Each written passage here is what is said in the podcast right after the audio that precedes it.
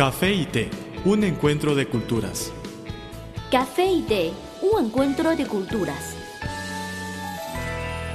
Bienvenidos nuevamente a su programa Café y té, un encuentro de culturas. Soy Carmen González, a mi lado mi colega Lola Lee. A los que acaban de llegar a la sintonía, mil gracias y la invitación para que permanezcan junto a nosotros. Hoy en día en el mundo, más de mil millones de personas utilizan redes sociales como Facebook y Twitter para comunicarse. En China, Sina Weibo, la versión china de Twitter, cuenta con 281 millones de usuarios activos, de acuerdo con datos de finales de 2013, una cifra que ya va en descenso frente a la competencia del WeChat, una aplicación de mensajería multiplataforma algo parecida al WhatsApp. Además de Sina Weibo, en China existen otras varias plataformas de microblog como el Tencent Weibo y redes parecidas al Facebook como Renren o Kaixin. Pero, como sucede en otros países, es cada vez más corto el periodo que un tipo de redes sociales se mantiene de moda, pues pronto es sustituido por otro más moderno y cada vez más rápido. Es verdad.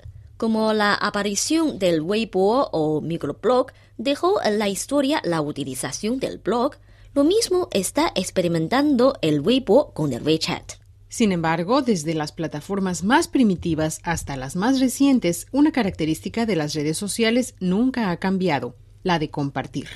Compartir experiencias y fotos. Conforme se desarrollan los medios de comunicación social, se vuelve cada vez más común compartir fotos propias vía Facebook, Twitter y otras redes. ¿Por qué la gente prefiere publicar sus fotos en las redes sociales?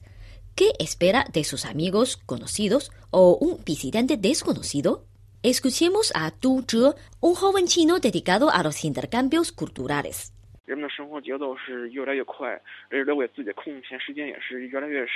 En las grandes ciudades el ritmo de vida es cada vez más rápido y la gente cuenta con poco tiempo libre para comunicarse e intercambiar con los amigos. De tal manera surgen las redes sociales, en las que pueden publicar sus fotos sobre un viaje hermoso, una buena comida o un animalito simpático. Al hacerlo, esperan de sus visitantes algo de resonancia, acogida o elogios. Otro motivo, según lo que veo, es que nos sentimos solitarios en el mundo de hoy, así que necesitamos más reconocimientos como dar un favorito o dejar algunos comentarios positivos.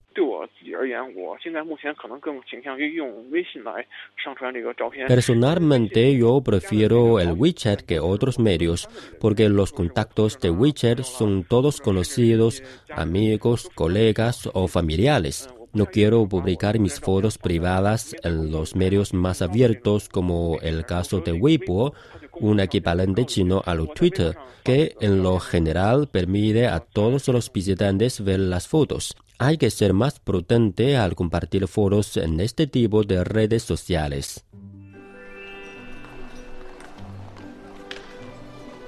Había una vez una taza de café que rondaba sola por la barra de un restaurante. Pero un día apareció una taza de té y ambos se hicieron amigos. El encuentro de dos culturas se tornó en una mezcla de diversión. ¡Eh, eh! Y conocimiento. Esto es Café y Té, un encuentro de culturas.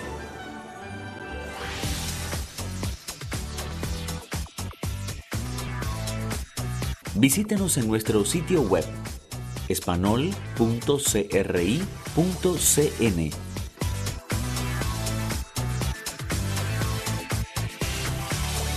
Café y Té, un encuentro de culturas, sigue con ustedes. Somos Carmen González y Lora Lee.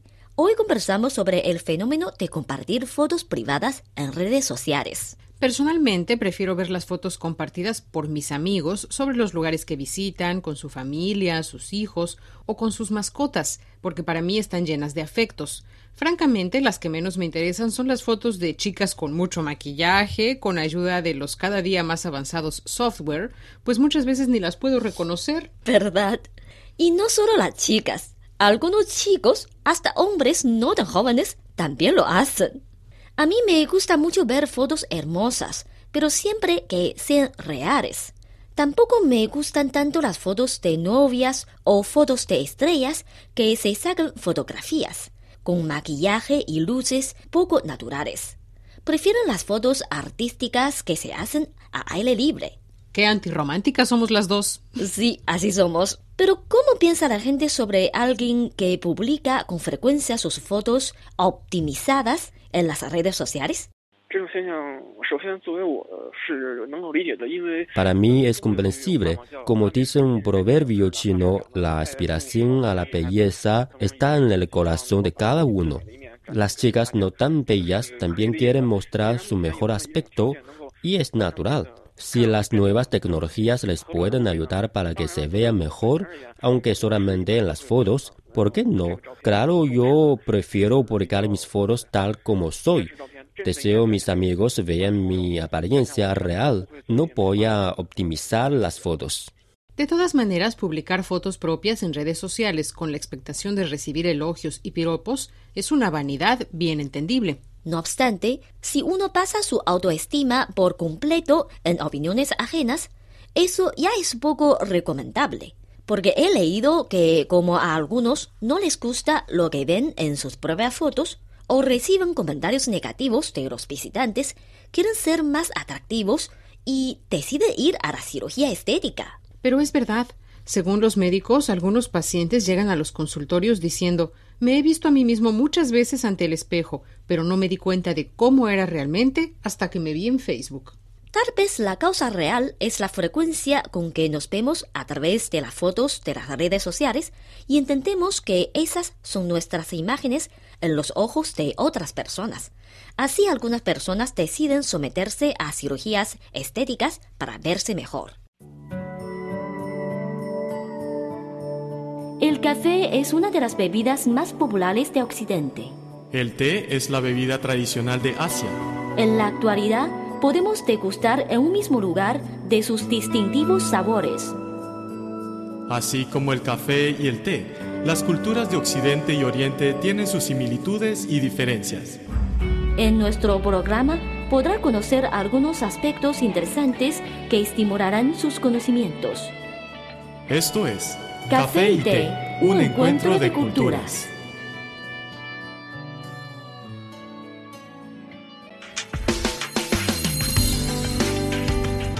Visítenos en nuestro sitio web espanol.cri.cn.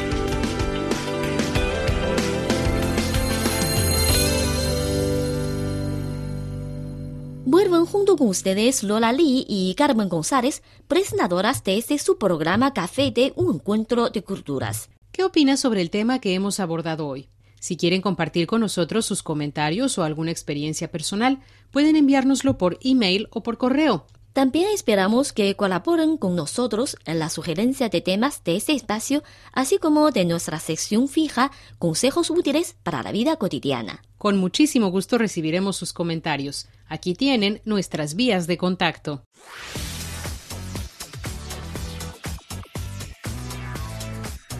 Nuestro correo electrónico es spa.cri.com.cn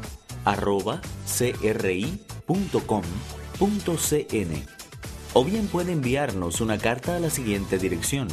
Departamento de Español, Avenida San 16A, Código Postal 1040, Beijing, República Popular China.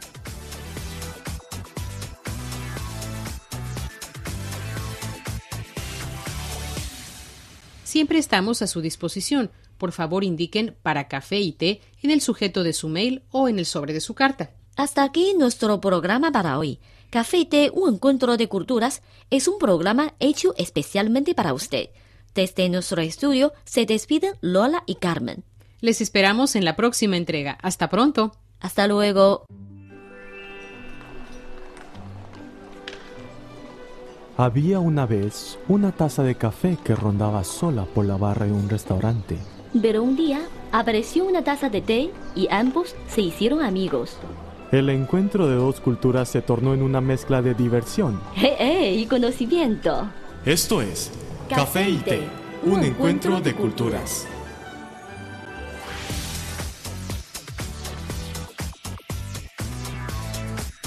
Visítenos en nuestro sitio web espanol.cri.cn